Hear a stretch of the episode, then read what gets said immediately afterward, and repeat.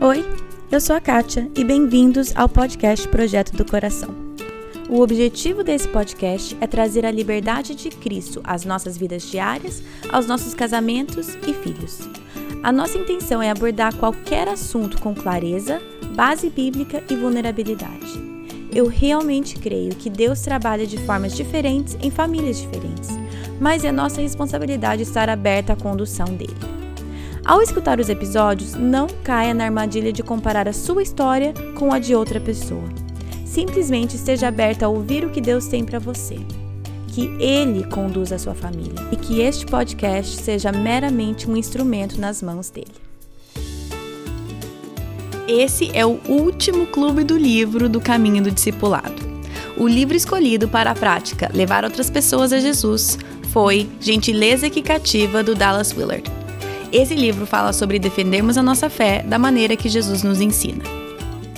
A apologética cristã não é uma tentativa de provar que estamos certos. Que quando você vai defender a sua fé, um ponto importante é você entender como as pessoas são valiosas e preciosas.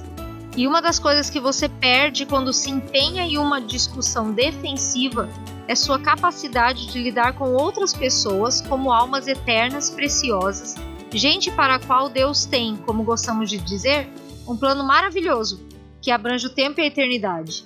Alcançado esse entendimento, podemos então começar a trabalhar com a nossa razão e com Deus para ajudar outros a lidar com a dor, com o sofrimento e as dúvidas. Devo atacar quem possivelmente não concorde comigo sobre isso? Não.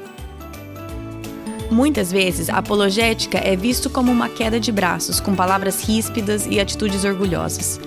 Nesse livro, Dallas Willard nos mostra um outro caminho.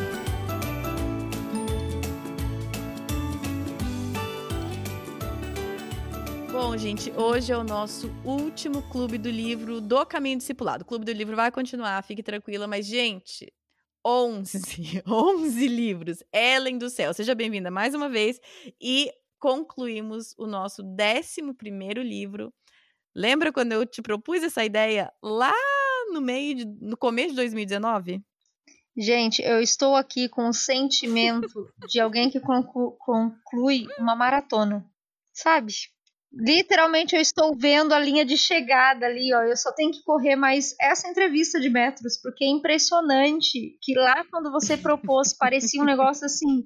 Gente, é muito longe. Como é que a gente vai fazer um negócio tão grande, tão extenso e chegamos no fim? Caramba, chegamos no fim. É. É, isso é só pra vocês saberem, gente, não foi pouca coisa. Porque a gente grava um desses. Claro que tem as férias de julho, de dezembro e tal, mas é prática. É a cada seis semanas que sai um episódio do Clube do Livro normal. E ler um livro em seis semanas não é muito. Agora, o que vocês precisam entender é que a Ellen tem vários outros compromissos de leitura, com discipulado, com outras coisas, sem contar os livros que ela quer ler. Eu também, é claro. Então, quando eu falei para ela, ela falou assim: hã, ok, acho que.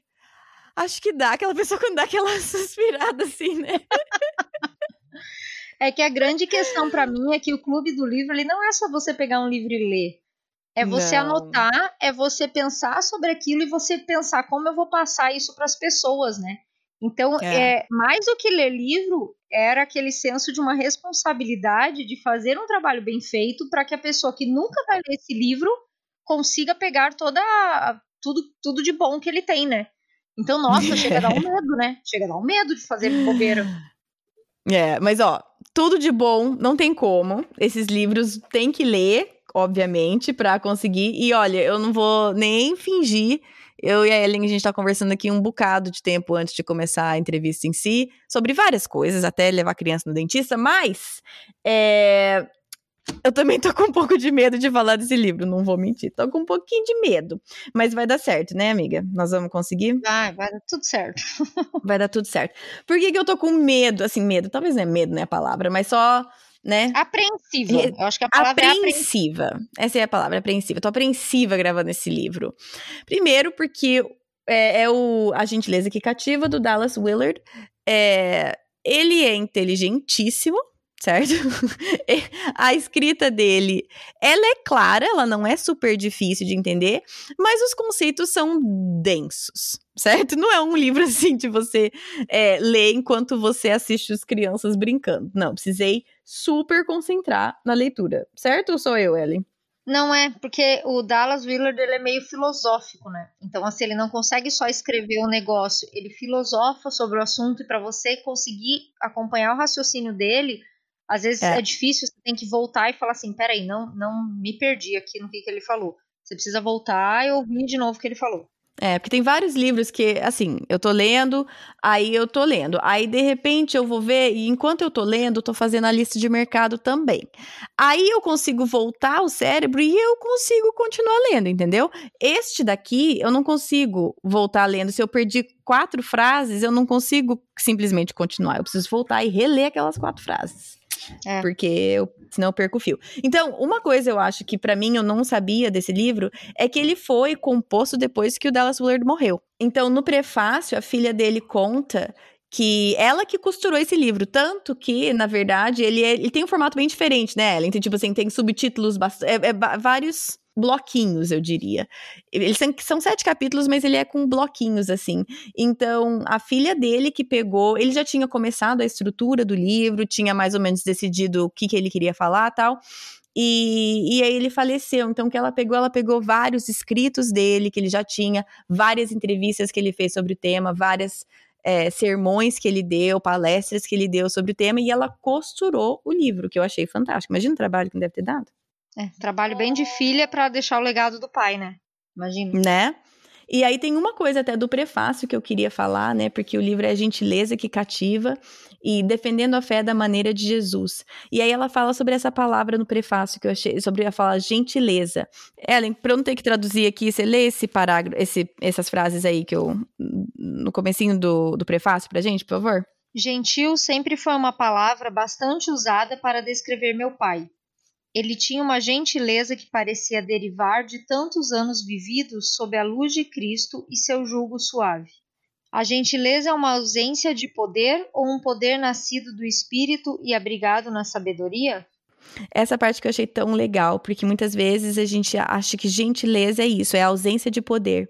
Mas na verdade, a gentileza é um poder que é nascido através do espírito e que é encontrado na sabedoria. E isso eu fiquei ponderando. Até porque, num outro livro devocional que eu tô lendo, aquele lá, acho que eu até citei no, no, Instagram esses dias, que eu tô relendo aquele. Aquele que a Cecília citou do, no episódio dela, do Benditas, que é Um Cristão no Monte. Ele fala ah, pra sim. gente meditar sobre o poder de Deus né? Medite, medite no poder de Deus. Aí tava falando assim sobre aquela aquela coisa de sanção, é Juízes 14 14 até eu vou lembrar, que é quando o leão, quando tem a, o favo de abelha dentro do leão, sabe aquela Sim. parte? E ele falou assim, o que que é, o que que é doce e vem do forte? E aí tava falando exatamente isso, que o doce vem do forte, a doçura de Jesus vem da força dele. E aí eu tava lendo essa parte e lembrando daquilo, e que na verdade, então, essa gentileza é nascida do espírito e encontrada na sabedoria. Então, quando nós temos o Deus forte e a sabedoria de Deus, a gentileza é possível, né? Mas quando nós não temos e a gente, nós usamos muitas vezes palavras ásperas, argumentos ríspidos para defender a nossa própria nosso próprio sentimento de, de inferioridade, de incapacidade, enfim precisava falar isso do prefácio, porque eu achei muito legal ela falando do pai dela e da gentileza que ele tinha. E eu dei uma olhada, eu dei uma pesquisada do que outras pessoas falavam dele também, e isso ressoou bastante, todos falando de como ele era gentil, educado e querido e amável. E, e como isso vem, né? Vem da força de Deus. E tudo isso na verdade, por que, que tudo isso tem a ver né, com apologética? Primeiro, uhum. assim, o livro é sobre apologética o que é apologética? É a defesa da fé. É você saber defender a sua fé. E por que tentar casar gentileza com apologética? Exatamente porque quando a gente entra nesse, nesse âmbito cristão de você defender a sua fé, é muito fácil a gente entrar em discussão e não em defesa. Uhum. Porque, uhum. assim, eu tenho tanta certeza que a Bíblia é a verdade e que Deus é a verdade que eu quero convencer o outro disso. E eu esqueço que quem convence é o Espírito Santo, não sou eu. E quando eu faço Sim. isso, eu paro de ser gentil, eu começo a ser ríspida, eu começo a ser firme demais, eu começo a ser grosseiro às vezes, querendo defender a minha fé.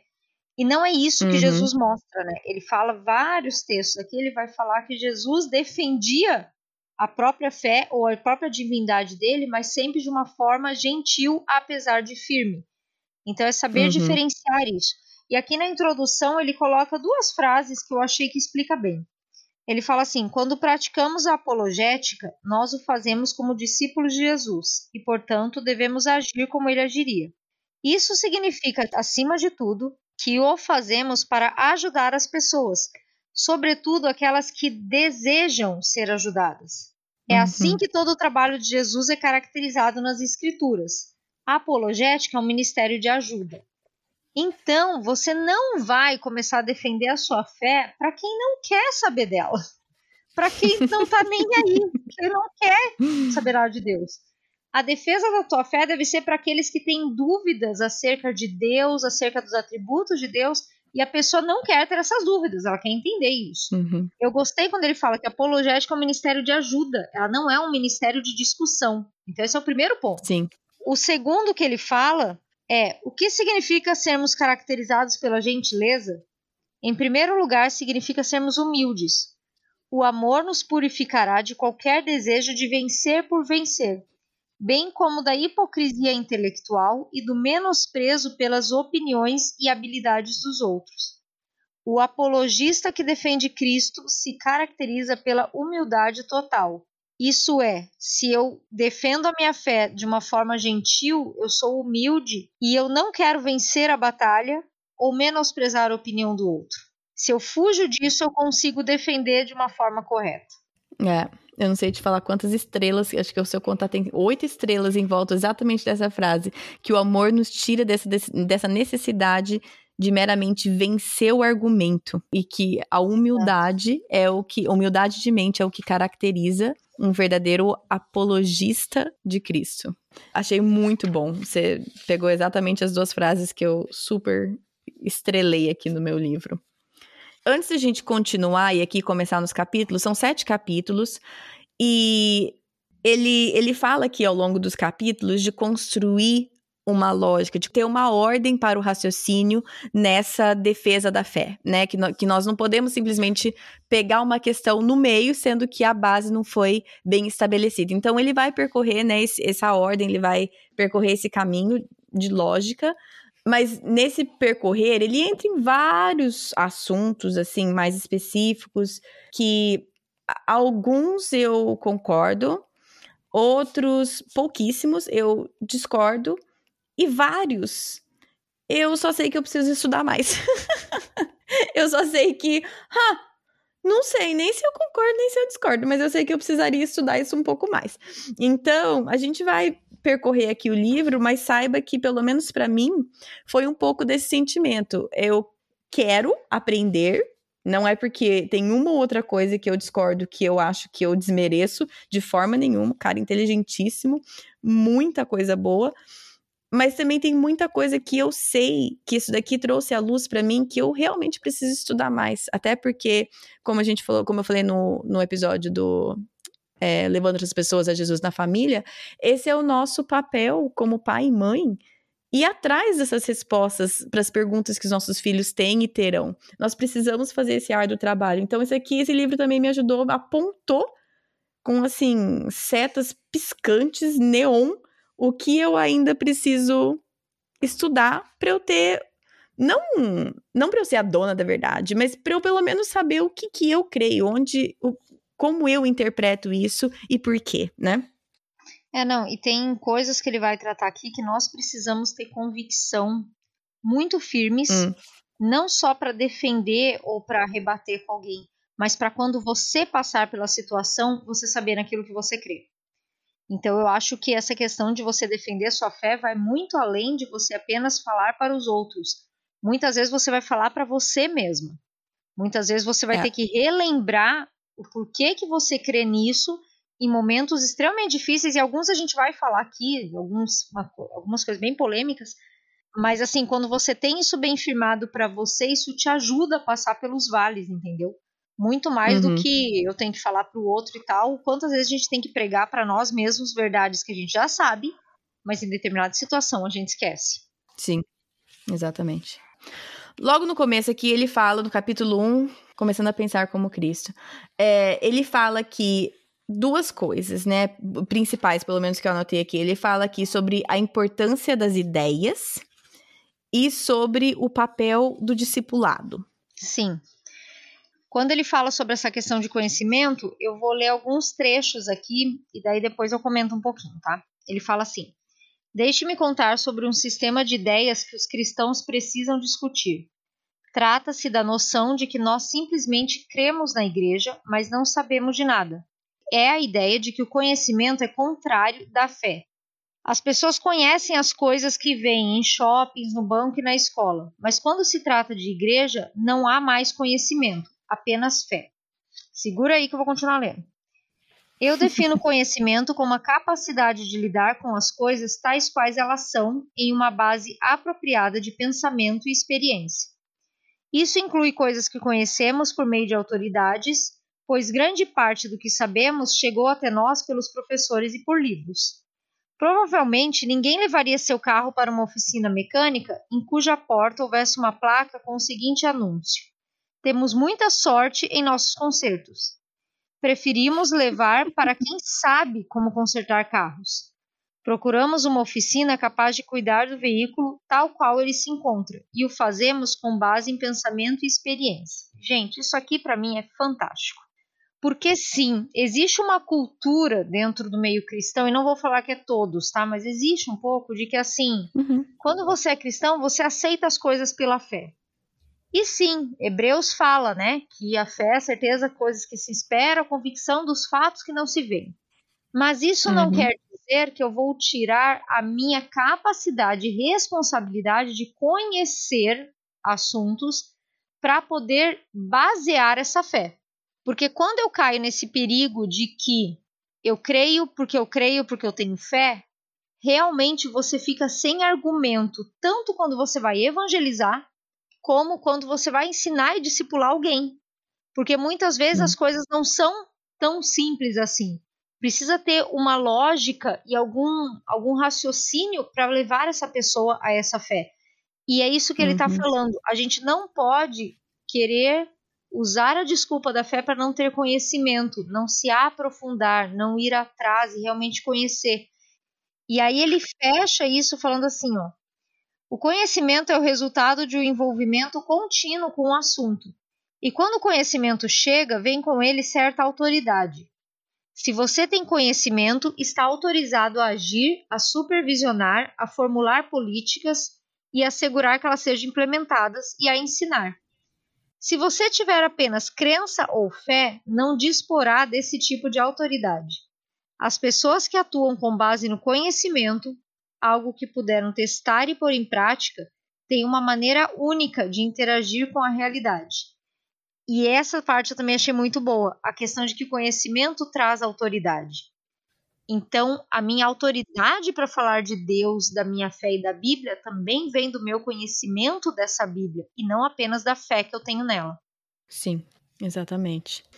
Aí ele fala sobre a razão, né? Como a nossa razão é um presente de Deus, que não é também, muitas vezes a gente também coloca a razão contrária à fé, como se fossem brigar as duas, e não é. A razão foi dada por Deus, e que se a gente vê os argumentos que Jesus tinha e a maneira que ele conversava com os fariseus e até com os discípulos, a maneira que ele instruía e discipulava, era usando a razão. Sim. E uma, uma coisa que eu gostei bastante aqui é ele falando sobre como nós estamos à mercê das nossas próprias ideias. Você tem esse pedaço aí? Tem que ele fala assim que cada um de nós tem um mapa na nossa mente composto pelas nossas ideias sobre a vida, sobre como as coisas funcionam, sobre quem nós somos e tudo mais. E que esse mapa nos fala sobre como as coisas funcionam juntos, o que, que é importante, o que, que leva ao quê. E que quando a gente está tentando é, entender algumas coisas grandes da vida humana, a gente olha para esse mapa.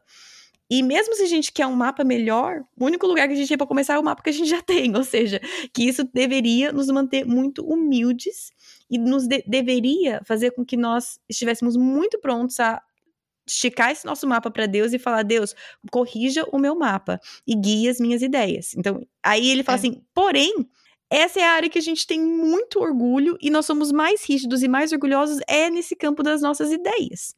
Muitas vezes a gente está errado, mas mesmo assim a gente tem tanto orgulho dessas nossas ideias, né?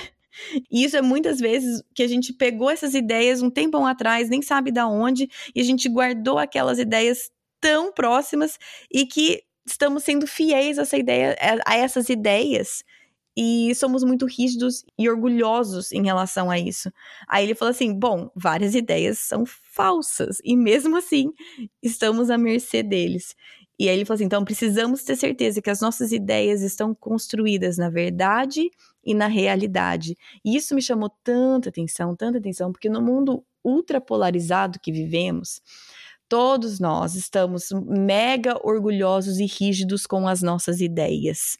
E muitos é, os nossos mapas precisam ser rendidos a Deus. E eu acho que muitas vezes a gente tem nem noção das ideias que a gente defende a tanto a ferro e fogo assim e luta por elas com unhas e dentes e e aquilo não tá, muitas vezes essas ideias não estão baseadas em verdade e em realidade. Então, essa parte me chamou muita atenção pela realidade que nós vivemos. Eu ia falar nos Estados Unidos, mas eu sei que no Brasil também, parece que no mundo, né? Nós estamos tão armados já para defender essas ideias das quais nós estamos à mercê, que a gente nem para para pensar se essas ideias estão baseadas na verdade e em realidade. E mesmo que elas estivessem baseadas na verdade e na realidade, o que, que adianta essa ideia se eu não tenho humildade?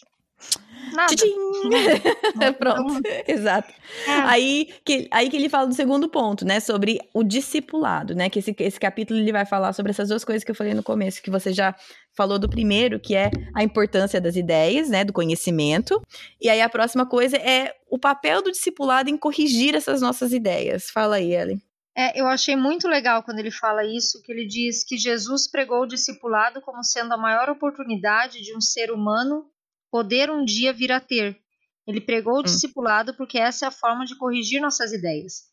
E é muito bom porque o discípulo é um aprendiz. Então, se eu estou sendo discipulada, fatalmente eu estou reconhecendo que eu tenho que aprender. E uhum. a pessoa que está me discipulando também deveria estar tá sendo discipulada por outra. É esse ciclo que a gente já falou aqui um milhão de vezes. Uhum. E por isso estamos fazendo o caminho do discipulado.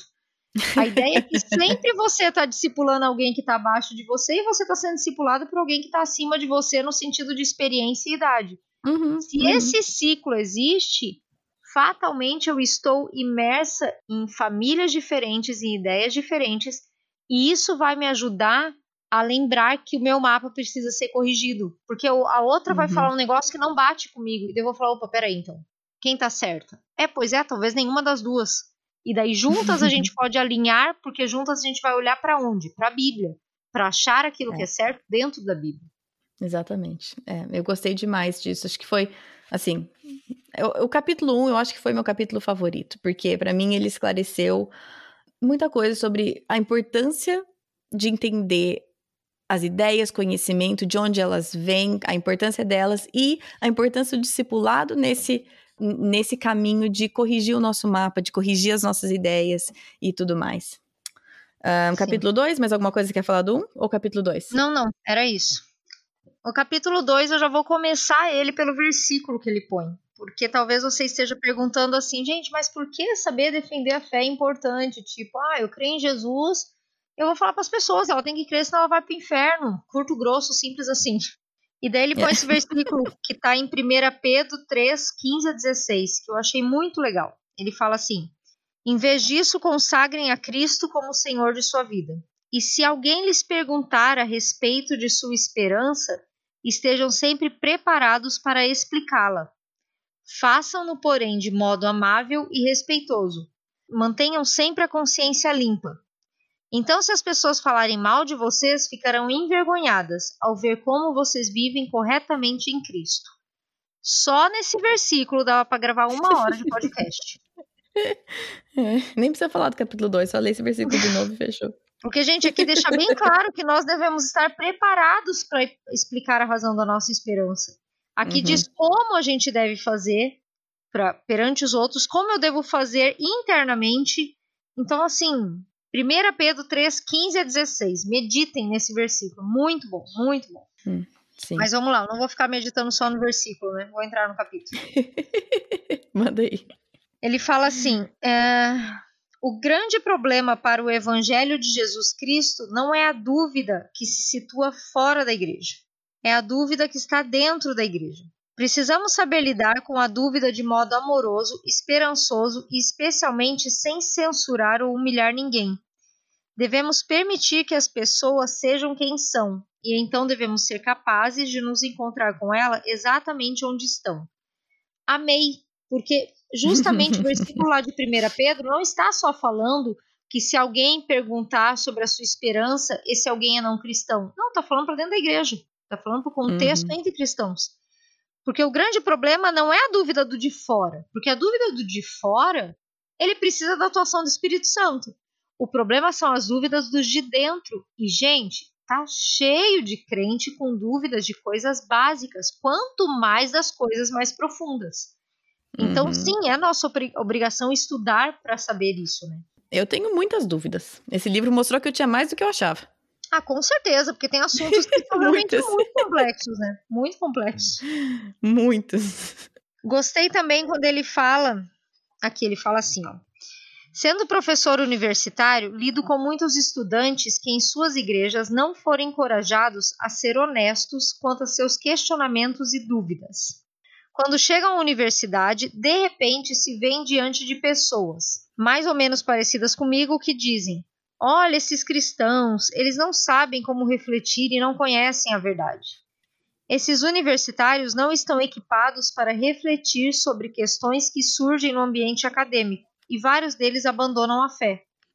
Hum. Muitos frequentadores de igreja foram ensinados a não questionar o que ouvem na congregação e a ver a dúvida como algo ruim, mas eles estão perdendo o grande valor do questionamento.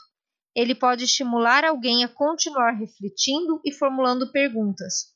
Procure nas Escrituras e veja, veja quantas coisas Jesus realizou fazendo perguntas. Eu vou ter que dar um testemunho aqui. Teve um tempo atrás, eu não vou lembrar quantos anos, porque minha filha está com 13, ela devia ter uns 7, 6, 7, não vou lembrar. Mas ela chegou para mim e falou assim, que ela queria fazer uma pergunta, mas ela estava com medo. Eu falei, mas o que, que é, filha? Ela disse assim: Sabe que eu não sei se a Bíblia é verdade mesmo. Aí hum. me deu aqueles dois segundos de ataque cardíaco. Aí eu falei, eu falei assim: por que, que você tá falando isso? Ela, ai, mãe, mas um livro tão antigo, como é que a gente sabe o que, que tá falando lá é verdade? Hum. E, gente, que preciosidade foi isso. Por quê? Hum porque ela ter coragem de expor uma dúvida que talvez para alguns seria assim, meu Deus, que absurdo e tal. Não, era uma dúvida e ela expôs.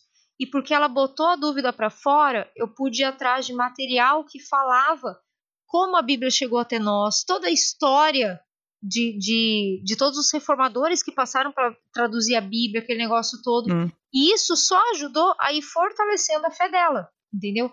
Agora, se ela nunca tivesse um espaço para essa dúvida, como ela disse, eu tô com uma, uma pergunta, mas eu tô com medo. Se ela sempre tivesse o medo de fazer a pergunta pela minha reação, Sim. como é que ia ser?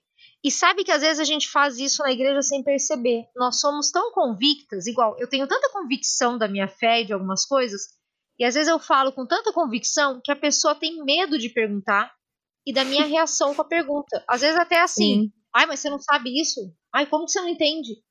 Gente, dúvida é uma benção. Ela é uma benção. Sim. E a gente precisa abrir espaço para isso, né? Exatamente. E uma coisa que eu acho legal, e eu concordo com você que dúvida é boa, dúvida não deve ser tratada como uma coisa ruim, muito menos como pecado. Muitas vezes a gente trata até como pecado, né? Mas o que eu acho interessante aqui também, uma parte que ele falou assim, que a nossa cultura nos ensina que uma pessoa que duvida é essencialmente mais inteligente do que a pessoa que crê. Aí ele fala assim: então eu falo para as pessoas que você, se você vai ser uma pessoa que duvida, você precisa acreditar as suas crenças e duvidar as suas dúvidas do mesmo jeito que você duvida suas crenças e crê nas suas dúvidas. É assim que o conhecimento cresce. Isso aqui eu tive que ler umas quatro vezes, mas isso fez super sentido para mim na hora que eu vi. Porque muitas vezes, assim, a gente trabalhou com jovens por vários anos também, e eu também sou assim. É, é duvidar só por duvidar, ou achar que se eu duvido, então eu sei mais do que quem diz que acredita, né? Sim. E ele falou assim: beleza, vamos duvidar, vamos, isso leva conhecimento. Mas se nós vamos duvidar, nós vamos também. Ele falou assim: se você também tem que crer as suas crenças e duvidar as suas dúvidas. Você Sim. pode duvidar as suas crenças e crer nas suas dúvidas, mas você também tem que crer nas crenças e duvidar as dúvidas. Eu achei fantástico isso, porque muitas vezes alguém joga uma dúvida e fala assim, ó, oh, uau, e pronto, e fica nisso. Eu falei assim, ok, mas e que tal duvidar da dúvida também? E também crer da crença, em vez de só crer as dúvidas e duvidar da crença. Eu achei muito boa essa colocação dele. É, é a questão do equilíbrio, né? Se eu quero ter o direito de duvidar de algo, eu também tenho que ter o direito, eu tenho que ter o dever de duvidar daquilo mesmo que eu tô falando. Então, assim. Sim, e da integridade é da integridade intelectual. Integridade intelectual que fala em português? Integridade intelectual? Sim. Honestidade intelectual, enfim. Que, ok, vou duvidar, também vou duvidar das minhas ideias que me levam a duvidar disso. Vou, vou duvidar de tudo, vou examinar tudo. Então, eu acho muito legal. Muito boa essa parte também. Eu gostei também que ele fala assim: muitas vezes não sabemos lidar sinceramente com a dúvida porque temos medo de que não exista uma resposta. Hum. E aí hum. vem a minha pergunta: qual é o problema de não existir uma resposta? Por que, que nós temos a tendência de achar que a gente tem que ter a resposta para tudo? Não tem. É. Não tem, entendeu? Algumas dúvidas que as pessoas vão vir para ti, você vai falar: eu não sei te explicar. E aí entra hum. aquilo que eu falei no início. E aí, realmente, mesmo não sabendo explicar, eu creio. Entendeu? Hum. E daí você chega num Sim. ponto do limiar entre razão e fé que você vai ter que escolher a fé. Mas é. qual é o problema? Às vezes o nosso medo realmente a gente não quer certas perguntas porque eu não sei lidar com elas. E aqui eu quero fazer um chamado aos pais, eu sou a primeira a estar nesse chamado, que é estudem. Os filhos vão ter dúvidas, eles vão ter os pais para perguntar. E se a gente uhum. não estudar a Bíblia, como é que a gente vai responder? Talvez algumas perguntas não vai ter resposta, não vai, mas gente, a gente tem que ter no mínimo a intenção de estudar para ter a maioria das respostas. E quando não tiver, Exatamente. porque eu tive a maioria das respostas, eu tenho credibilidade até para dizer assim, filho, agora é a tua fé. E você tem que crer porque Deus disse. Então, e isso vai fazer diferença para ele, né? É. Exatamente, exatamente. Aí, aí depois ele segue nesse capítulo falando que eu achei fantástico o contexto da apologética. Em que contexto é, ele deve acontecer. E aqui eu achei fantástico que é no contexto da sua vida, à medida que você exemplifica para as outras pessoas que você é diferente porque você tem Cristo. Fala um pouco sobre isso, Ellen. A frase que eu gostei que ele cita aqui é assim: se você não demonstra uma vida que está acima do padrão deste mundo, não há nada em seu interior que lhe cause alegria, paz e força em uma situação que, vista de fora, parece muito ruim, não haverá nada que leve outras pessoas a perguntarem sobre sua fé. Você simplesmente se comportará da mesma forma que se comportam os incrédulos da sua rua. Fato. É, eu, é, eu coloquei aqui um monte de estrelinha, eu falei, essa é a chave. Porque Exatamente. se eu não vivo de uma forma que vai fazer com que alguém pergunte algo da minha vida, eu não preciso nem me preocupar em ler esse livro, porque nunca ninguém vai querer saber nada da fé se a minha vida não exemplifica a fé. Eu gostei também que ele complementa falando assim: Você já prestou atenção em como as pessoas se queixam da vida que levam? Não há muita felicidade no mundo, não é mesmo? Se você estiver realmente feliz, vai se destacar como um fenômeno extraordinário. A apologética é a resposta a uma pergunta que abrirá a porta da fé para outra pessoa. Ela ajudará outros a crer porque eles terão visto alguma coisa. E é hum. bem isso, né? É você viver uma vida que não é de extraterrestre, mas uma vida que as pessoas olham e falam assim: gente, por que aquela pessoa tá sempre contente com o que ela tem? Por que aquela Exatamente. pessoa nessa situação tá agindo assim? E assim, complicado o que eu vou falar agora, mas é fato. Você quer viver apologética na prática? Saiba que vai vir sofrimento. Porque quando a gente sofre e tem uma atitude boa, é quando mais chama a atenção das pessoas. As é, pessoas Exatamente. mais olham e veem diferença em nós quando a gente passa por uma situação que a maioria se descabelaria, se desesperaria, e nós passamos pela situação de uma forma extraordinária para elas. É, e daí entra, exatamente. né? Até onde eu quero viver a vida cristã autêntica, porque custa, né? Custa. Fecha o livro, fecha o livro, acaba o episódio, chega. Ai, mentira, ai. mentira, que eu não quero aprender isso aqui, não. Tô brincando. Ai, ai. Ah, então vamos pro capítulo 3, que é a apologética bíblica. Aqui ele fala assim: apologética bíblica é fazer um melhor uso de nossas faculdades naturais relativas ao pensamento, em submissão ao Espírito Santo, com o intuito de remover dúvidas e solucionar problemas que impedem uma participação confiante e ativa e uma vida de relacionamento pessoal com Deus. Resumindo as frases bonitas que ele falou aqui, apologética bíblica é você usar todo o seu conhecimento em submissão ao Espírito Santo para remover dúvidas e problemas que as pessoas têm no relacionamento pessoal com elas. Por que, uhum. que isso é importante?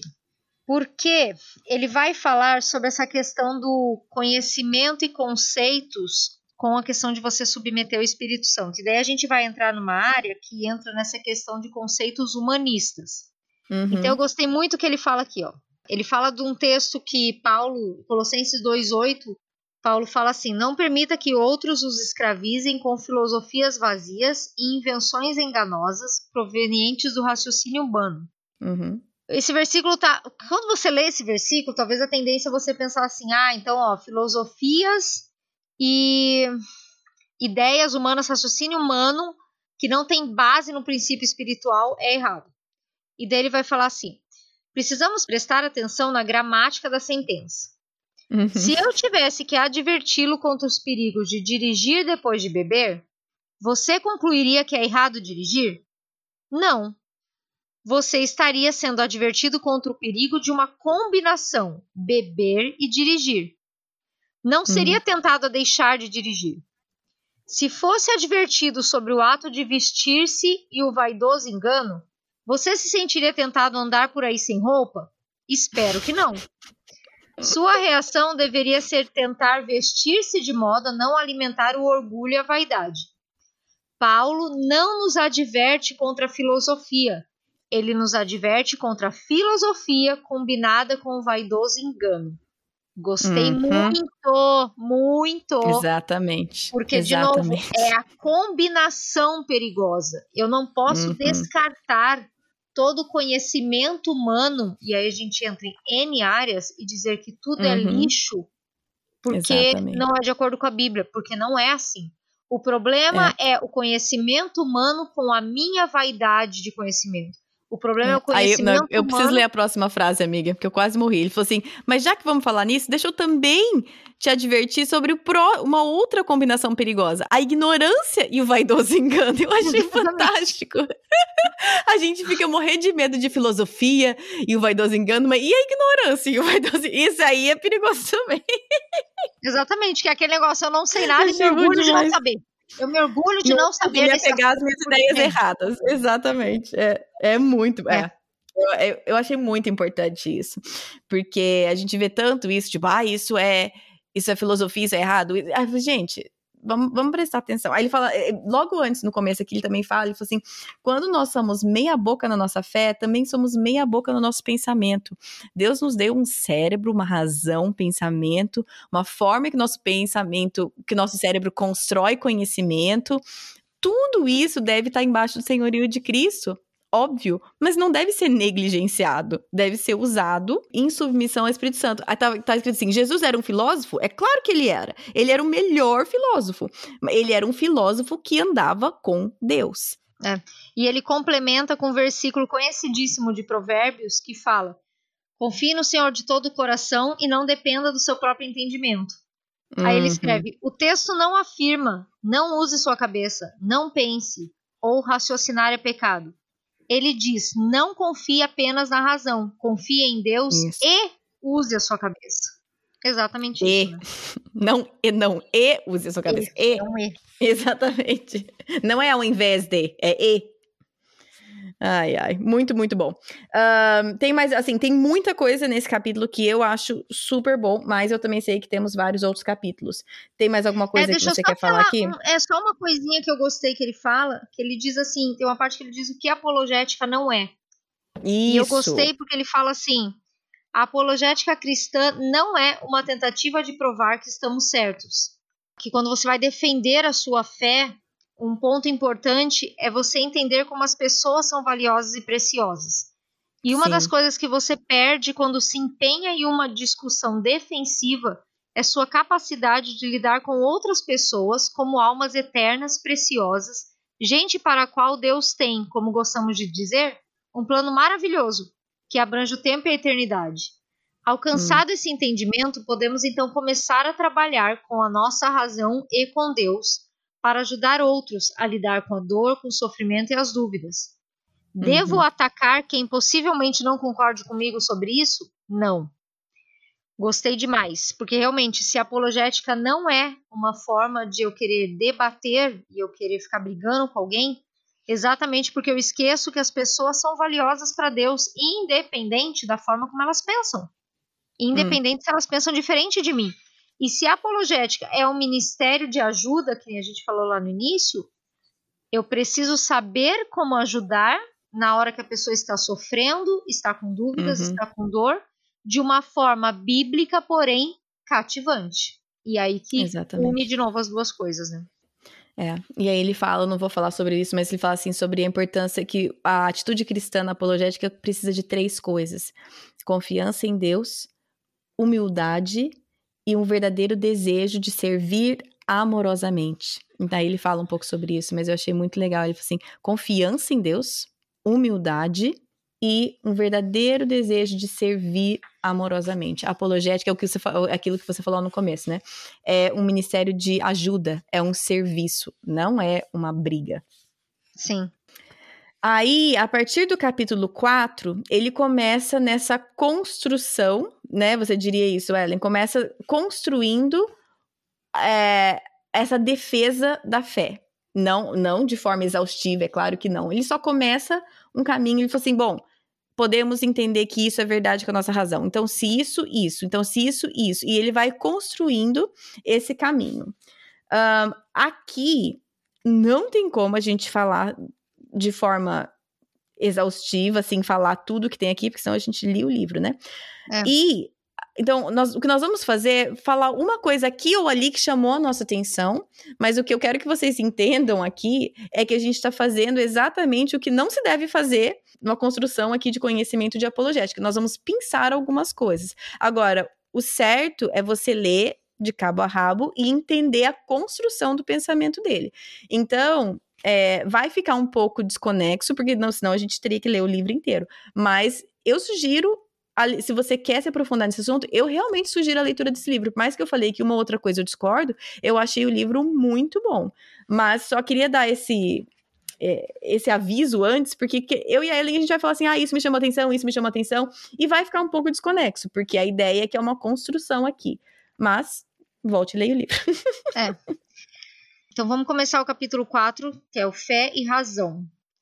E é bem o que o título está falando, tá? Ele começa de novo reforçando essa questão de que a tua razão deve estar submetida a Cristo e andando junto com a fé. E de entre várias coisas interessantes que eu vi aqui, a que eu mais gostei é porque ele tem uma pergunta que ele fala: por que existe o inferno? Talvez porque muitas pessoas já me falaram sobre isso, de perguntar assim: se Deus é bom, por que, que tem o um inferno? Né? Se Deus uhum. realmente ama as pessoas, por que, que tem inferno, que é um lugar de sofrimento e tal? E, gente, eu já ouvi muitas explicações sobre isso, mas a que ele deu aqui eu achei tão fantástica que eu queria compartilhar. E ele vai tendo todo um raciocínio, mas ele vai falando assim: parte do nosso problema em relação ao entendimento do inferno é consequência de como concebemos o céu. Pensamos uhum. no céu como uma espécie de resort confortável. Mas o melhor do céu será a presença de Deus. Até certo ponto, ele nos permitiu evitá-lo aqui na Terra, se assim quisermos. Né? Você pode não crer em Deus aqui na Terra, certo? Uhum, sim. Você pode dizer não, não viver com ele. Mas se formos para o céu, Deus é a nossa melhor perspectiva de futuro. Não estaremos mais em condição de evitá-lo. E essa seria a tortura suprema para um indivíduo que não tivesse deixado de pensar em si mesmo como um Deus é por isso que às vezes digo que o fogo do céu queima muito mais que o fogo do inferno. Aguenta aí que eu vou continuar lendo. Olha o raciocínio. Obviamente, Senão vira heresia, se corta aí. É, já vou explicar, karma que não é heresia. Obviamente, Deus não quer que ninguém venha perecer. Deus não está tentando manter ninguém fora do céu. Está tentando levar todo mundo para dentro dele.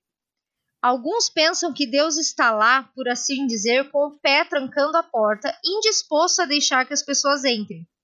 Bem, ele está disposto, mas a questão é: você suportaria ficar lá? Se conseguisse entrar aquilo que seria o céu para você, seria realmente algo bom? E aí, gente, ele vai fechar o raciocínio com essa frase: Deus permite que as pessoas fiquem longe dele. Se em seu coração elas estiverem realmente decididas a se ver como deuses e estiverem dispostas a gerir seu próprio mundo, isso as manterá longe de Deus. De certo modo, o caso é semelhante ao do professor que resolve dizer ao aluno desordeiro: Tudo bem, se você quiser sair da sala de aula, pode sair. E aí ele termina falando: Deus. Ah tá, peraí, antes eu ler essa última frase. Eu não sei se vocês conseguiram entender bem, mas o raciocínio dele é: a concepção que a gente tem de inferno, que é sofrimento, não sei o que, está muito ligada à concepção que a gente tem de céu. Quando eu, Ellen, cristã, penso em céu, eu penso num lugar maravilhoso, porque eu creio em Deus, e estar na presença de Deus, desfrutar da presença de Deus é a melhor coisa do mundo. Mas uhum. quando um não cristão pensa no céu, qual que é o problema do não cristão? Ele tem um trono que quem reina é ele, não é Deus, né? Todos nós temos um troninho no nosso coração que a gente tira a gente de lá e põe Deus. O não cristão, ele tem ele naquele trono. Quando ele chega no céu, ele não vai conseguir mais reinar nesse trono, porque simplesmente ele não consegue mais negar que existe um Deus. Aí, como é que ele vai conviver nesse ambiente? Não dá. Então, simplesmente, pelo raciocínio dele, o inferno é um lugar para onde as pessoas escolhem ir porque elas não querem deixar de ser seu próprio Deus. Entende o raciocínio? Uhum, e daí, sim, eu achei muito interessante essa parte. E daí o final ele fala assim, ó, Deus não criou o inferno por estar louco, por querer ver pessoas sofrendo e gostar de torturá-las por toda a eternidade. A única razão da existência do inferno é o fato de Deus providenciar o que as pessoas querem e o inferno é simplesmente o melhor que Deus pode fazer por elas. Gente, olha essa frase. O inferno é simplesmente o melhor que Deus pode fazer por elas. Se eu deliberadamente não quero viver com Deus, não quero aceitar a Cristo, não quero pensar nele, Deus ama tanto que ele dá aquilo que eu estou pedindo. Então, o que, que ele dá? Um lugar onde a ausência de Deus é permanente. Hum. Gente, literalmente a minha cabeça fez assim, ó, quando eu li isso. Porque eu achei fenomenal também. o raciocínio. Fenomenal. A minha também. É. Nossa. É. É, é, é realmente, isso aí foi, foi um dos momentos que eu fiquei assim, hã? Quê? E o mais legal desse argumento é que tudo tá baseado ainda em que Deus nos ama. É isso que eu achei incrível. Uhum. E Deus nos uhum. ama, é que nem ele fala do professor, daquele professor que o aluno fica tanto falando que não quer ficar na sala de aula, o que, que o professor fala? Tá, então sai. Tipo, eu não tenho como te hum. prender, eu vou dar o que você quer. Só que a consequência de você hum. sair da aula é que você não vai aprender e você vai reprovar de ano. Mas a escolha uhum. de sair foi tua. É o que você queria. É. E eu estou te dando. É. Então, fantástico. Fantástico. Hum. É. Aí ele vai falar sobre como o mundo começa, o, envolvimento de Deus na ciência e na tecnologia, pinceladas, é claro, né? Porque não tem como não tem como falar de uma forma exaustiva todos esses, esses temas. Mas tem mais alguma coisa que você queria comentar do capítulo 4? Não, era esse daí, porque realmente os outros, aí a gente vai ter que ler tudo. É, exatamente. Então, assim, realmente, gente, tem muita coisa boa e a gente vai só pensar uma coisa aqui ou ali e, e encorajá-los a ler o livro se vocês quiserem. então, vamos para o capítulo 5 é, comunicação entre Deus e a humanidade. Aqui, para facilitar, eu fiz um resumão de frases, assim, seguindo a lógica dele para falar, porque eu uhum. acho que é uhum. melhor do que ficar lendo um monte de coisa. Mas, basicamente, Beleza. nesse capítulo, ele vai falar assim: que, como Criador, Deus tem interesse na sua, na sua criação. Uhum. Deus limita o mal que o coração humano pode causar, pois ele é bom e nos criou originalmente para o bem. Isso é, Lá no Jardim do Éden, Deus nos criou como eles, né? Como ele. Então, assim, bom. O pecado entrou e o pecado causou mal ao nosso coração. Mas como Deus é o criador e tem interesse em sua criação, ele é, e ele é poderoso, ele limita esse mal que o coração do homem pode causar. Ele quer que as pessoas queiram se relacionar com ele e não que as pessoas sejam como robôs. Em Mateus 3:9 fala: "Até dessas pedras Deus pode fazer surgir filhos a Abraão". É Jesus falando que o povo que era para receber ele não recebe e dele fala que Deus poderia fazer das pedras surgir filhos a Abraão no sentido assim, começar uma nação que vai me aceitar, né? Então começar uma nação nova do jeito que eu quero. Uhum. Mas eles não fez isso. Por que Deus não teria, de modo simples e direto, criado a comunidade de que acabamos de falar? Uma comunidade que aceita todas as regras de Deus, uma comunidade que vive a vida de Cristo é porque, ao agir como tem feito na história, ele está criando uma comunidade de amor que lhe responde livremente, que escolhe ser dele, que diligentemente o procura até encontrá-lo e que encontra nele a plenitude da vida. Não há robôs aqui, nem máquinas. Somos gente que experimentou o livre desenvolvimento do caráter de Cristo, gente redimida. Então ele quer dizer assim que em toda a linguagem que Deus usou com a humanidade ao longo de toda a história bíblica, o interesse de Deus na sua criação é que a gente se relacione com ele porque nós queremos ter esse relacionamento e não criar pessoas pré-condicionadas a amá-lo que não têm essa liberdade de escolha, né? Sim. É, uma coisa que eu gostei, assim, ele fala bastante sobre o mal, a história, tudo, várias coisas. Mas uma coisa que eu achei muito legal que ele falou aqui, ele falou assim que um dos principais problemas na apologética é a existência do mal, né? Por que, que o mal e o sofrimento existem no mundo? Aí ele falou assim, muitas pessoas chegam nessa questão sem ter lidado com o fato da existência de Deus, que Deus existe. E pelo fato de nem ter lidado com aquela primeira questão, são completamente incapazes de lidar com perguntas como é, a existência do mal, porque eles não têm uma visão ampla o suficiente da realidade para fazer com que eles consigam trabalhar essa questão difícil. Aí ele falou assim: então é importante você já ter lidado com a questão da existência de Deus primeiro, para que quando você chegue em questões sérias como o mal e a existência do mal, você não está, na verdade, discutindo se Deus existe ou se Deus não existe. Na verdade, vocês estão falando assim: já que Deus existe, como então devemos entender a presença do mal no mundo? Isso para mim como mãe me ajuda, porque me ajuda a quando os meus filhos têm dúvida, me ajudou aqui a pensar, OK, eu preciso tratar da base e vir construindo. Não que aquela pergunta não é válida, não que a gente não vai tentar responder essa pergunta, mas não tem como a gente, e também não só com filhos, mas com qualquer pessoa, não tem como abordar por que, que existe mal no mundo se a questão, na verdade, está lá atrás de não ter estabelecido a existência de Deus. Sim, sim. Então, eu acho muito. Ele fala muita coisa aqui, muito boa, mas para mim eu achei muito legal. Em vários momentos do livro ele fala isso, tipo, precisa ser construído. Então, volta lá atrás. Se tem dúvida aqui, não tem como construir se a base não tá segura. Então, você precisa voltar lá atrás e estabelecer, então, a existência de Deus na conversa e, né, entendendo as dúvidas que existem ali antes de abordar dúvidas mais para frente. É, e quando fala volta lá atrás, eu queria ser bem literal nisso. Volta lá atrás. Volta lá em Gênesis 1. Gênesis, exatamente. Porque, porque assim, Gênesis. Assim, não adianta, gente. Eu, nossa, eu acho que Gênesis 1, 2 e 3, sem brincadeira, é os textos que eu mais uso em termos teológicos aqui na minha casa para tudo. Porque meio que tá tudo ali, sabe? O primeiro pecado, hum. a primeira criação, as primeiras ordens, então, quando a gente fala volta lá atrás, é realmente quando você começa desse básico e você estuda e vai mostrando para o teu filho ou para o teu discípulo essa questão da escolha, de Deus criar o um mundo perfeito e colocar o homem naquele jardim, o homem escolher por deliberada vontade, o homem querer o mal, o homem pecar. Quando a gente vê tudo isso, daí a gente vê a relação de que um dia viria um Salvador. Então, quando você vai mostrando tudo isso, essa base ela fica bem sólida. E daí perguntas é. mais profundas sobre o mal, existência do mal, elas vão ficando mais simples. Não não mais simples, mas Exatamente. elas vão ficando um pouco mais tênuas de responder e de encarar. O problema é que normalmente, às vezes essas perguntas vêm, como eu falei, de quem não é cristão. E daí é difícil é. até você começar o assunto. Às vezes nem vale a pena começar. Porque a pessoa. gente, quantas vezes eu já ouvi, ah, esse Deus é bom, por que, que as pessoas na Somália passam fome? Meu filho, se eu for entrar nessa discussão, você vai ter que sentar comigo a gente ver Gênesis 1, para começar. Uhum. Para daí começar a entender o que, que é o fruto do pecado, o que, que é o fruto de um mundo Sim. caído. Nem tudo no mundo é justo porque o mundo é caído. E é caído por quê? Culpa minha e tua. Então, entende? A coisa é muito mais lá atrás.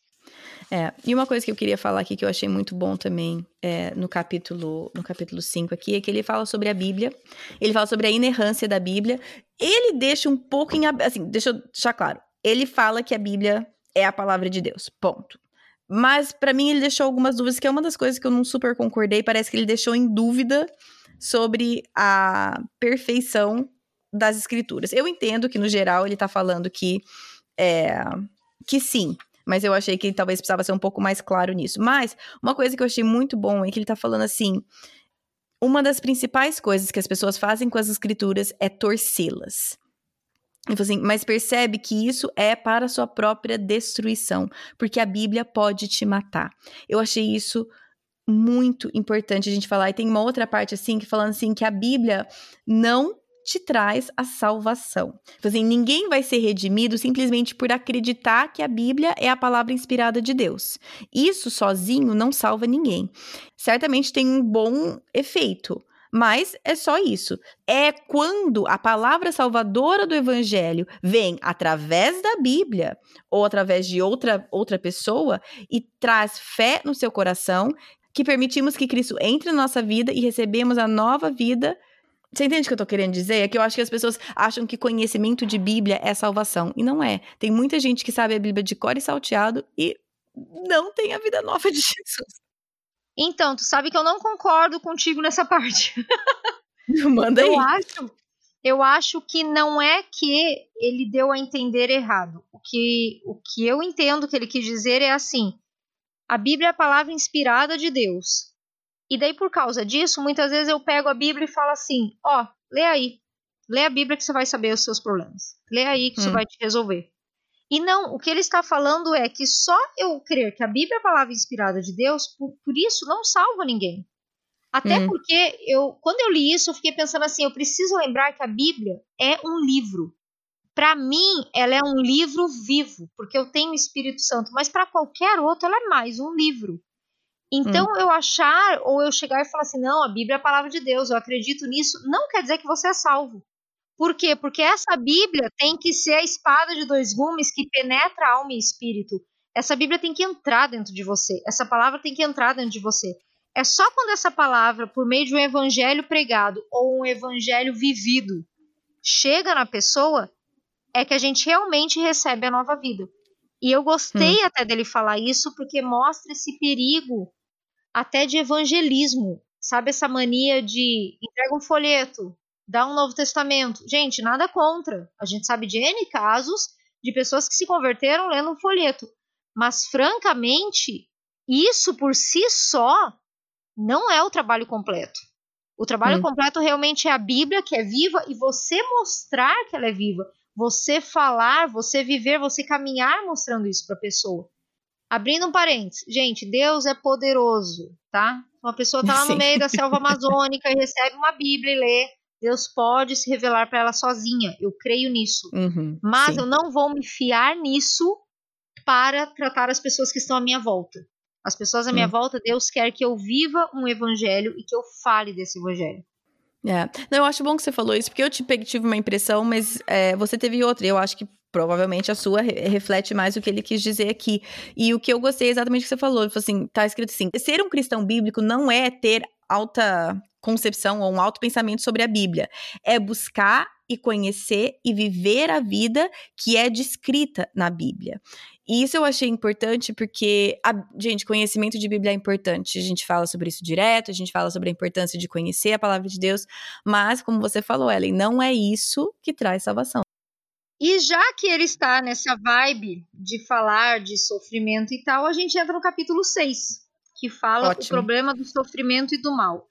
E, gente, hum. eu acho que de todos os capítulos, esse é o que eu mais gostei, porque eu confesso que eu gosto desse assunto. Eu gosto desse hum. assunto da questão do, do, do porquê que a gente sofre, entendeu? Ele fala aqui: a ideia de que a pior coisa que pode acontecer com uma pessoa é o sofrimento. Ora, aqui está o cerne do argumento. Pode-se seriamente sustentar que o sofrimento não tem nenhuma finalidade boa, que não existe nada preferível ao sofrimento e que o sofrimento é de todos o maior dos maus. Aí ele vai falar um pouquinho sobre isso. Aí ele fala assim, ó: Primeiro, o sofrimento é dos males o mal supremo.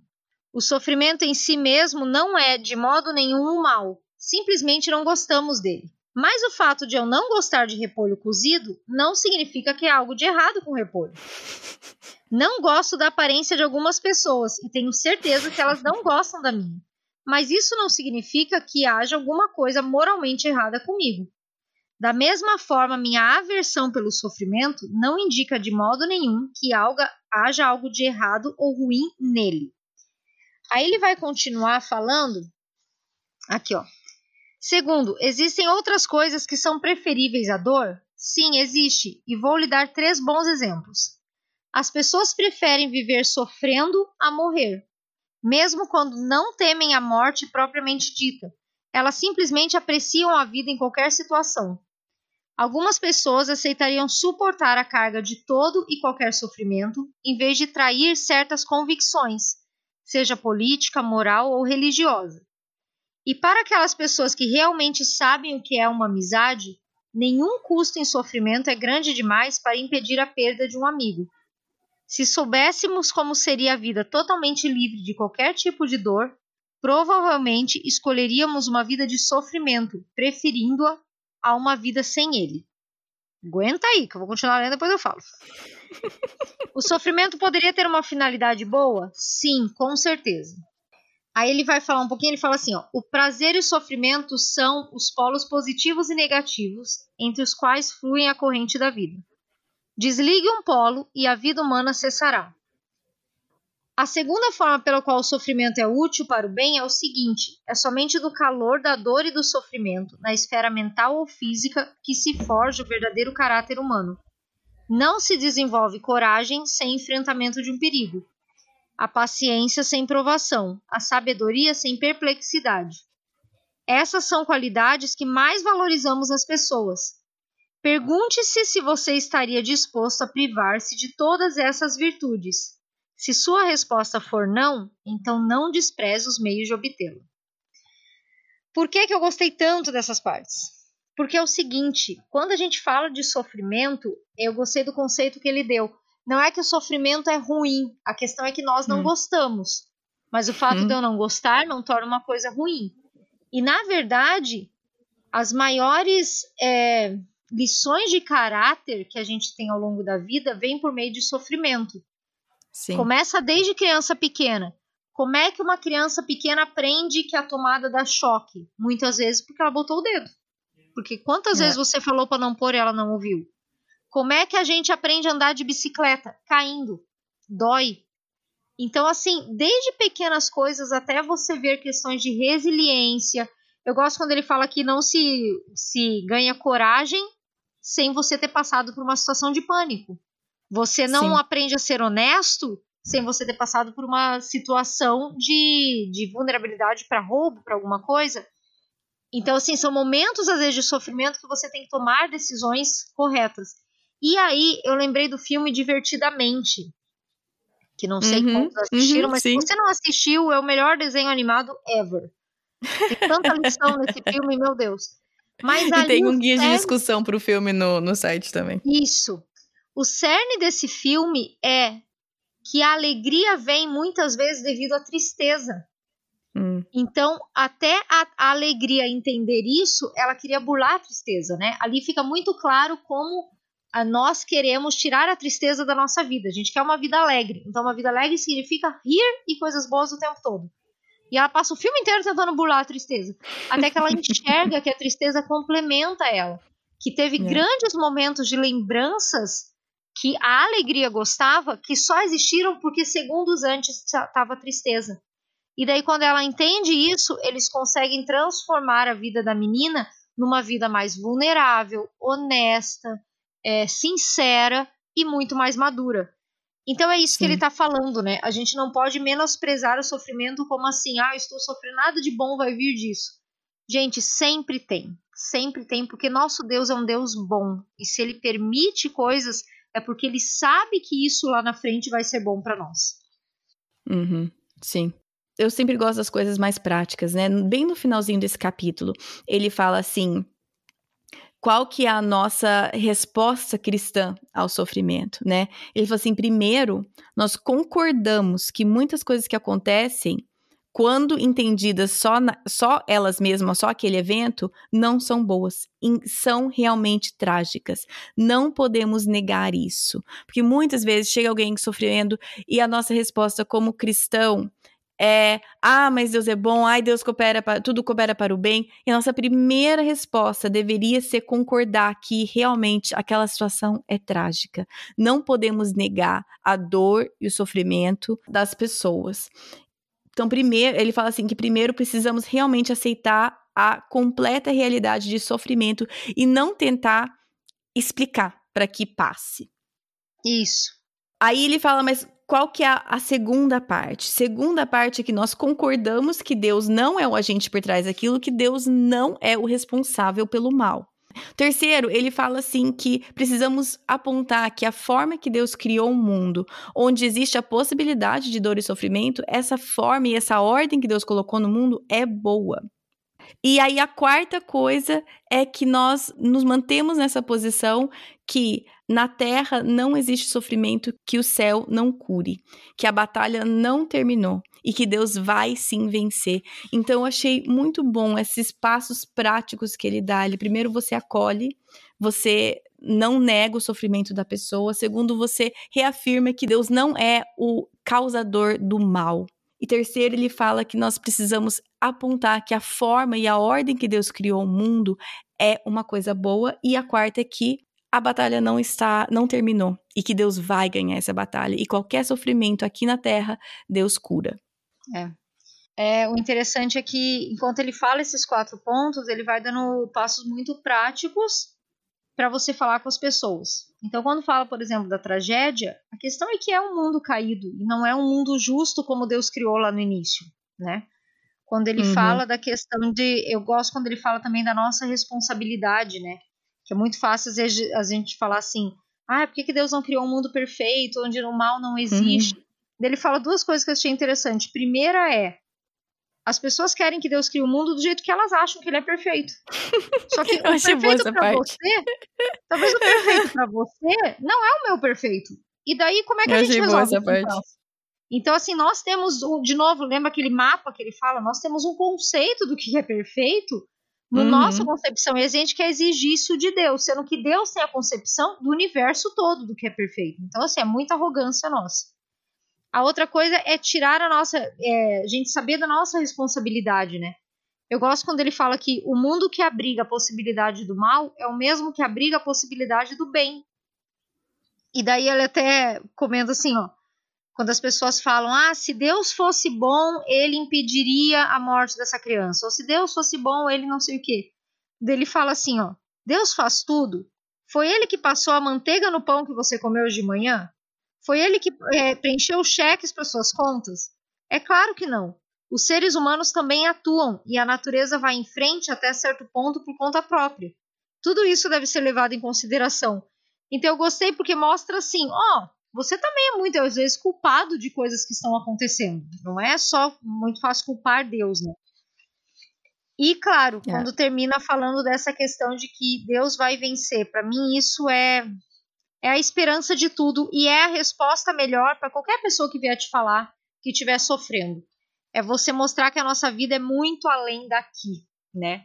É, a gente exatamente. é muito centrado na nossa vida aqui e agora e a gente esquece que muitas vezes a gente esquece que a eternidade existe e que isso aqui é só uma fração, né, de tudo. Então, é muito legal. Essa parte final que você comentou que ele dá esses pontos, ela é muito boa de ler com calma, porque ele tem frases muito boas pra gente tem. realmente decorar para falar uhum. em alguns momentos que precisa. Muito legal. Mesmo. Sim, exatamente. Eu gosto desse ponto prático. E vamos para o capítulo 7, que é o último capítulo. Sim. Aí é que ele vai falar vivendo e agindo com Deus. Aí eu até mandei, gente, eu falei pra Ellen, eu falei pra ela, falei, primeiro, toda vez que a gente tem clube do livro, eu falei, precisa marcar data, porque eu só, ter, só termino de ler livro com data marcada. Aí eu mandei pra ela, falei, ó, falta o último capítulo, mas eu vou ler, né? Falei, eu vou ler quarta-noite, que hoje é quinta, a gente tá gravando. Aí eu não li ontem à noite, não, porque os meninos deram trabalho, tava cansada, fui dormir. Aí hoje de manhã eu mandei uma foto para ela, desse primeiro parágrafo desse primeiro, desse capítulo 7. Eu falei, isto resume todo o livro. Então, ela faz favor é. de ler este capítulo, esse parágrafo. A suprema apologética é a vida do indivíduo que vive dos recursos do reino de Deus. Ter um belo conjunto de ideias e argumentos abstratos pode ser muito importante, mas nós precisamos ser gente que de fato atua no reino dos céus por meio de oração e palavras. Vivemos um relacionamento pessoal com Deus e precisamos discutir o que isso significa. E daí também, é. complementando, para mim tem outras três frases que, assim, eu, eu, não preciso falar nada. É o resumo de tudo mesmo. Uhum. A próxima que você mandou, ele que eu também tinha assim, grifado já. É, ele fala assim: muitas vezes compartilhar as boas novas tem a ver com dividir boas notícias pessoais acerca de sua vida em Cristo, e não boas notícias abstratas e generalizadas. As pessoas querem ouvir falar do relacionamento pessoal que você tem com esse Deus pessoal, o qual fundamenta toda a sua realidade. Isto é, muitas ideias lindas que não são uhum. pessoais, muitas vezes vai, ser, vai acabar sendo vazio. Não, não adianta, uhum. né? É a uhum. questão de você viver. Sim. Deixa eu achar aqui a outra que eu anotei. Ao abordar esse assunto, temos que reconhecer que, em relação àqueles que ainda não abraçaram a fé, a apologética deve evitar o nível da discussão e deslocar-se para a esfera da experiência da vida real, Uhum. Assim, a tarefa fundamental de uma apologética cristã nesse ponto é de ajudar cristãos a superar sua confusão ou dúvida acerca de sua interação pessoal com Deus no dia a dia. Ele só reforça o que ele já falou. Quando você está falando com um não cristão, é evitar discussão e ir para a esfera da vida real. E quando você está falando com um cristão, é ajudá-lo a lidar com as suas dúvidas e confusões para ele ter um relacionamento melhor com Deus. Tudo uhum. levando a pessoa aqui a um relacionamento pessoal e íntimo com Deus, real. É.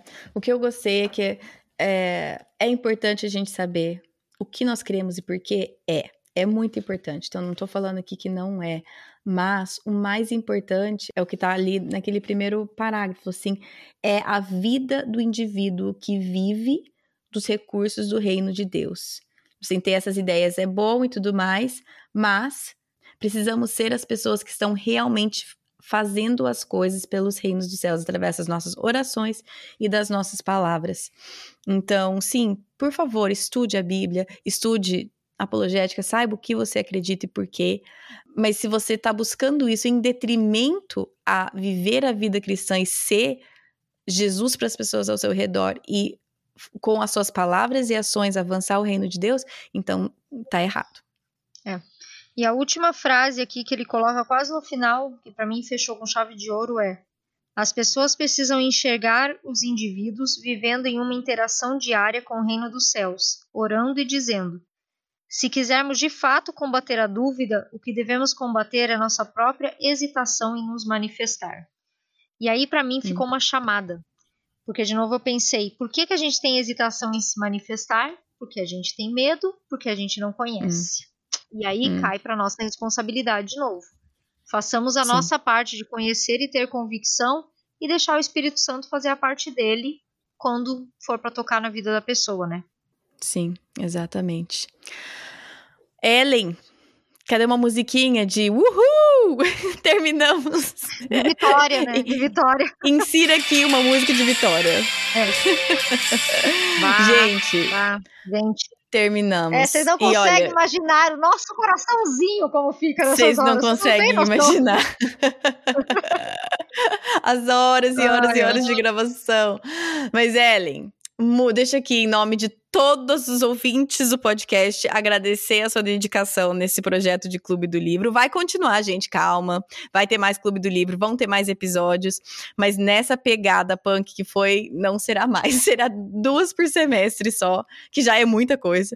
Mas, gente, Ellen, muito obrigada por toda a sua dedicação em ler o livro, preparar tudo, é, preparar para resenha para que você e você passa de uma forma muito clara para as pessoas que estão escutando. Então, muito obrigada. Ah, eu que agradeço, porque para mim, apesar de ter sido um desafio, mas é uma coisa que eu amo fazer. E para mim foi um desafio bom, entendeu? É, foi bem aquilo que eu falei. Teve livros que me tiraram da zona de conforto porque eu jamais leria e foi muito bom.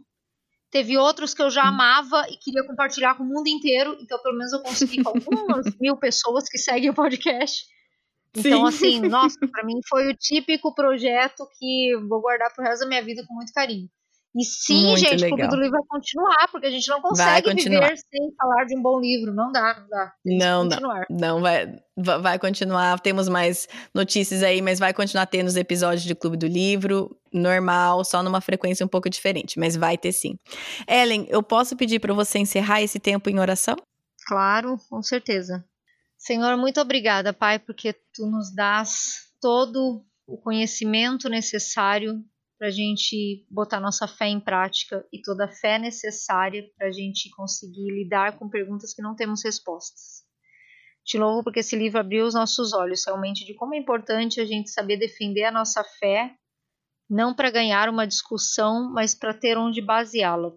E eu peço que seja um incentivo para todos que ouviram, que a gente realmente se empenhe nisso. Tem alguns assuntos que são muito mais complexos que outros mas tem assuntos que têm tantos livros bons, tantas coisas que podem criar convicção no nosso coração.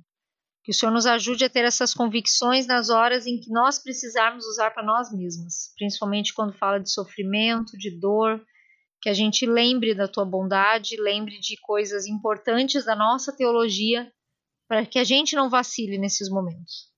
Hum. E eu te louvo por esse projeto, Pai, que se encerra aqui, mas que eu espero que muitas pessoas ainda usem, muitas pessoas aproveitem alcance muita gente que está interessado em conhecer ao Senhor, conhecer livros bons e que seja realmente um incentivo, uma sementinha plantada nessa questão de aumentar o nosso conhecimento da tua palavra. Em nome de Jesus. Amém. Amém. E aí está, gente, a conclusão dos clubes do livro para o caminho do discipulado.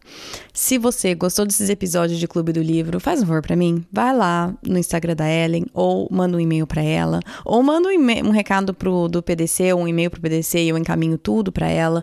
Mas é, demonstre a sua apreciação ao trabalho insano que ela fez aqui para o podcast. Então, acho que seria uma coisa bem legal ela receber uma inundação de agradecimento e carinho de vocês. Porque não foi pouco trabalho, mas foi muito gostoso. Tanto que vamos continuar. Agora, Clube do Livro será uma coisa é, de lei aqui do podcast, só um pouco menos frequente. Então, o próximo episódio do Clube do Livro vai sair no final de abril. O livro que estamos lendo é O Pense, do John Piper. O que nós estamos fazendo de diferente é que, a partir de agora, teremos quatro clubes do livro no ano, dois no primeiro semestre e dois no segundo. E vamos montar uma turma para cada um desses livros. Então, a primeira turma já foi montada, é, avisamos no Instagram e as vagas fecharam bem rápidas. São somente 25 vagas porque queremos criar um ambiente onde todo mundo pode conversar e participar. Então, nessa primeira turma, vamos estudar juntas o livro e aí vai ter o episódio, como sempre teve aqui no podcast do livro. As inscrições para a próxima turma vão abrir no dia 12 de abril. Nós vamos deixar tudo isso certo no Instagram, vamos avisar vocês por lá, mas fica avisado que a próxima turma, as inscrições abrem no dia 12 de abril. Mas para você aqui que escuta os episódios, não muda nada. Os episódios vão estar aqui do mesmo jeito. Não vai ter episódio que vai ter para um grupo e não vai ter para o outro. Vai estar tá tudo aqui para vocês. É só uma coisa a mais que estamos adicionando e, e começando, certo? Gente, aqui tem que passar uma vergonha, pagar um mico assim alheio. Eu postei uma foto da minha família assistindo o Super Bowl. O Super Bowl é a final do campeonato do futebol americano aqui dos Estados Unidos. Eu amo futebol americano. Se tem uma coisa que vocês não sabem da minha pessoa, talvez já sabem, né? Três anos gravando, devo ter falado em algum momento, mas eu amo assistir esporte. Adoro assistir futebol. Adoro assistir futebol americano. Olimpíada, então, morro. Copa do Mundo, assisto de todos os países que você imaginar. Todos os jogos assisto. Adoro. Amo. E eu postei uma foto lá que é a gente, a gente tava assistindo o Super Bowl. E aqui, gente, aqui é o seguinte, nos Estados Unidos. Tenho as pessoas que amam o Tom Brady Ele é um dos joga principais jogadores, ele é casado com a Gisele Bündchen. Tem as pessoas que amam o Tom Brady, que são uma minoria, e tem o resto da população que não suporta o cara, entendeu? Eu sou do time que eu não, vou com a cara dele, não. Eu torço para qualquer pessoa a não ser ele. Eu torço contra, torço mesmo. Jesus tem que trabalhar nessa área do meu coração, mas eu torço contra o Brady. E aí, a Silvia Santana, seguidora do podcast ouvinte, viu a foto que eu postei e trocamos algumas mensagens e vi que ela é do time oposto, entendeu? Ela é do time que ama e que torce para o Brady sempre. Então, ela falou assim, ó, se o Brady ganhar, você tem que me mandar um beijo no podcast. então, aqui estou, Silvia, pagando mico porque o Brady completamente acabou com outro time. Eu nem ligo pro outro time, tá? Nem gosto muito do outro time, mas eu tava torcendo tanto pro outro time que eu queria que o Brady perdesse. Mas então aqui está o cumprimento da minha promessa. Silvia, um beijo da torcedora que só sabe torcer contra o Brady. Encerrando esse parêntese. Semana que vem vocês vão ter o prazer de escutar a Ana Ruth Cavaco falando aqui no podcast sobre hospitalidade. Se você não conhece a Ana Ruth Cavaco, aproveita e vai lá, segue ela nas redes sociais, lê todos os textos que ela já postou, lê todos os textos dela no Benditas. Ela faz parte do conselho do Benditas Blog, que é, eu entrevistei a Cecília. A idealizadora do Benditas foi a primeira entrevista desse ano. Então, quando eu digo que será o prazer de vocês ouvi-la, eu não tô brincando, gente. Foi um privilégio para mim entrevistar a Ana Ruth e estou muito animada de compartilhar isso com vocês semana que vem, certo? Bom, se você quiser seguir o podcast nas redes sociais, no Facebook é Projeto do Coração, no Instagram é @pdcpodcast. O site é projetodocoração.com. Lá tem um post para cada episódio e em cada post de cada episódio tem todos os detalhes. É uma coisa que eu coloco no Clube do Livro, eu coloco o número do minuto em que a gente começa a falar sobre cada capítulo para facilitar, porque eu sei que esses episódios são longos. Então, para facilitar você voltar e consultar alguma coisa, no post desse episódio tem ali, né? O capítulo 1 começa em tal minuto, para te ajudar a voltar e escutar aquilo que você queria ouvir de novo. Acho que por hoje é isso. Bom final de semana para vocês e até semana que vem. Na Bíblia, em Miqueias 5:5, está escrito que ele será a sua paz. Se eu acredito na Bíblia, eu acredito que apesar das minhas circunstâncias, ele será a minha paz. Meus filhos estão tocando terror dentro de casa? Ele será a minha paz. Estou me sentindo culpada por não passar mais tempo com os meus filhos? Ele será a minha paz. Estou cansada de ter as mesmas brigas de sempre com meu marido? Ele será a minha paz. Gritei e perdi a paciência de novo? Ele será a minha paz. Vamos tentar lembrar disso e, com a ajuda de Deus, escolher a viver nessa paz todos os dias. Como que é salvação, amiga? Como mesmo que a gente é salvo? Me explica, por favor. O livro é tão filosófico que as coisas básicas a gente eu até esqueci. A gente até esqueci por que que como que é salvação, gente. Eu sei que ela é por meio da graça, gente. Que mais que é? a palavra de Deus. Ai, é gente, a graça e a fé. Bom, chegou aí, tá aí o nosso, nosso erro de gravação aí. Como que é mesmo? Salvação vem como? Tá aí o erro de gravação.